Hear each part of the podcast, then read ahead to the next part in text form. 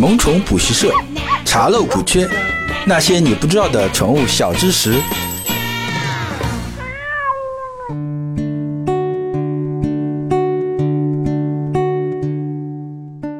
Hello，各位好，这里是萌宠补习社，我是万万两。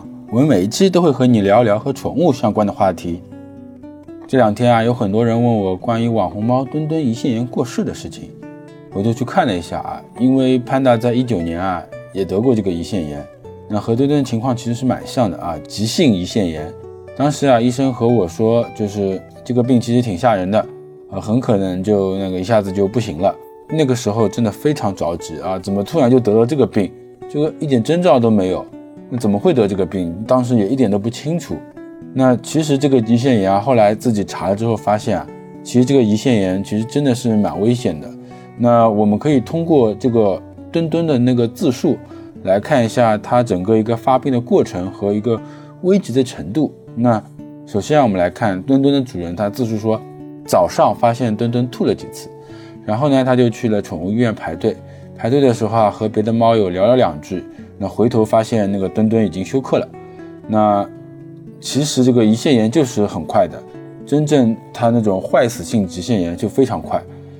但是那个墩墩的主人后来又说，那因为已经休克了，那紧急的做了一些治疗，然后发现可能就是猫应激了。之后发现这个墩墩的呼吸不畅，那呼吸不畅，那就再下去那就不行了。很多人都说这是因为送去医院紧张应激而吓死的。那我觉得这里面应该不是因为应激而导致的死亡，应激真的是很吓人的，但是应激呢也不至于吓死猫。一般来说呢，应激导致的死亡是这样子的。那我举个例子啊，就是你接一只小猫回家，猫胆子非常小嘛，你接回放在那个猫包里，然后它在车上就应激了，一直不吃不喝。那过了大半个月，它还是因为应激不吃不喝，那么就会有脂肪肝，然后脂肪肝呢就导致肝坏死了，这样就可能导致死亡。那其实打个不恰当的那个比方啊，就是像艾滋病一样，你不是死于艾滋病本身的，你是死于并发症的。那应激其实也是这样的，你可能不是死于应激本身，你可能是死于像刚刚说的啊肝硬化或者心脏病突发那导致的死亡。这里再说回来，那个应激最严重可以到什么程度？其实应激最严重就是你把它放到猫包里带回家的时候，它一直在抓那个猫包。如果你那个猫包是有那种就是网状的，它会一直挠挠挠，把那个爪子也挠坏。然后到了家，它藏半天不肯出来，啊躲起来就一直不吃不喝。那应激到头也就是这个样子了。如果在这个过程中啊，你关怀关怀，给它喂点好吃的，呃，就是慢慢的外面放个什么小球、小玩具，给它喂点罐头，不要盯着它，慢慢慢它自己走出来吃了喝了啊，那应激就结束了。那其实就是大家都觉得应激很吓人呢，应激的其实也不会说一应激就死。那我们再说回来墩墩的事情啊，那个墩墩的自述里面有个关键的信息，就是呕吐了去医院，对不对？那么是不是呕吐了就是胰腺炎了呢？那这个问题很多人都会问，其实这个问题有点难度。首先啊，胰腺炎不一定会吐，吐也不一定是胰腺炎，那就是了。那你就要问了，对不对？同样是吐，那我怎么知道它这个吐是不是胰腺炎呢？那这个就结合一下我自己的经验啊，就是一九年的时候，那个我们发现潘达得了胰腺炎，也是因为发现潘达一直吐，然后一直吐，一直吐，然后就没有精神，他一直就团在一个一个地方。就是呃拿猫玩具啊，它没有反应，然后我们就觉得过了一个晚上，第二天早上还是吐的到处都是，然后它还依旧是没有精神，然后就喝了点水，然后其他什么东西都没有吃，那我们就觉得不对了，我们就送去医院了。其实呢，你们可以大家可以结合我的经验啊，就可以知道猫一直吐，而且没有精神，那只喝水也不吃什么东西，那就可以往胰腺炎这方面。去看了，还有一个关键点就是它不玩，就是你拿个东西，它本来以前很喜欢的，那现在你拿逗它，它也不玩了。那个这个时候基本就可以确定，你可以往胰腺炎这方面去想了。其实去了医院，这个也不一定那么好查。那我那个时候带潘达去了医院，一开始医生其实没有往胰腺炎那方面去看，可能是就潘达到了医院之后，他显得稍微精神了那么一点，然后医生也觉得啊，可能只是肠胃炎，也没有什么查。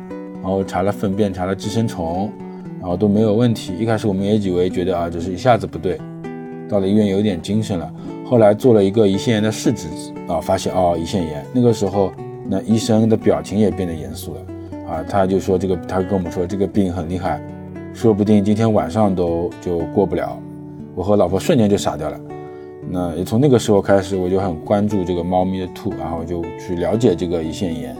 这个胰腺炎它也分为急性和慢性的。那慢性的胰腺炎呢，就不会像墩墩那么容易就死掉，但是呢，它会没完没了，就治不好。以厌食为主、慢性呕吐为辅的这种急性胰腺炎啊，尤其是坏死性的，其实在猫咪的治愈率里面是非常低的。猫胰腺炎的诱因呢，不是那么明确啊，不像人说啊，这个百分之五十都是因为啊喝酒或者暴饮暴食啊，百分之五十是因为胆胆囊炎啊，所以就得了这个胰腺炎。猫得胰腺炎的原因就并没有很准确的一个原因呢。网上有说是吃了什么油腻的东西啊。还有脂肪类的东西啊，会引发胰腺炎。这个说法其实在人和狗上是有的。就最新的一个研究认为，因为猫啊天生是食肉动物，所以它对胆固醇和脂肪的耐受是很高的。那所以即使在猫得了胰腺炎的时候，在国外他做过这样一个实验，就是猫正在得胰腺炎，那它的那个胆固醇或者脂肪是较高的一个位置。就比如说得了胰腺炎，还是给它喂了一些很油的猫粮。那他的病情是不会加重的，啊，所以说吃了过油或者是吃了高脂肪的东西，会引发胰腺炎呢？这个对猫不是很实用啊。我问几个医生，那医生也认为这关系不大。但是呢，医生跟我说，肥胖或者长期食用高脂肪的食物，那就会比较容易得这个胰腺炎。那如果我短期是吃了比较油腻了啊，那应该是没有太大关系的。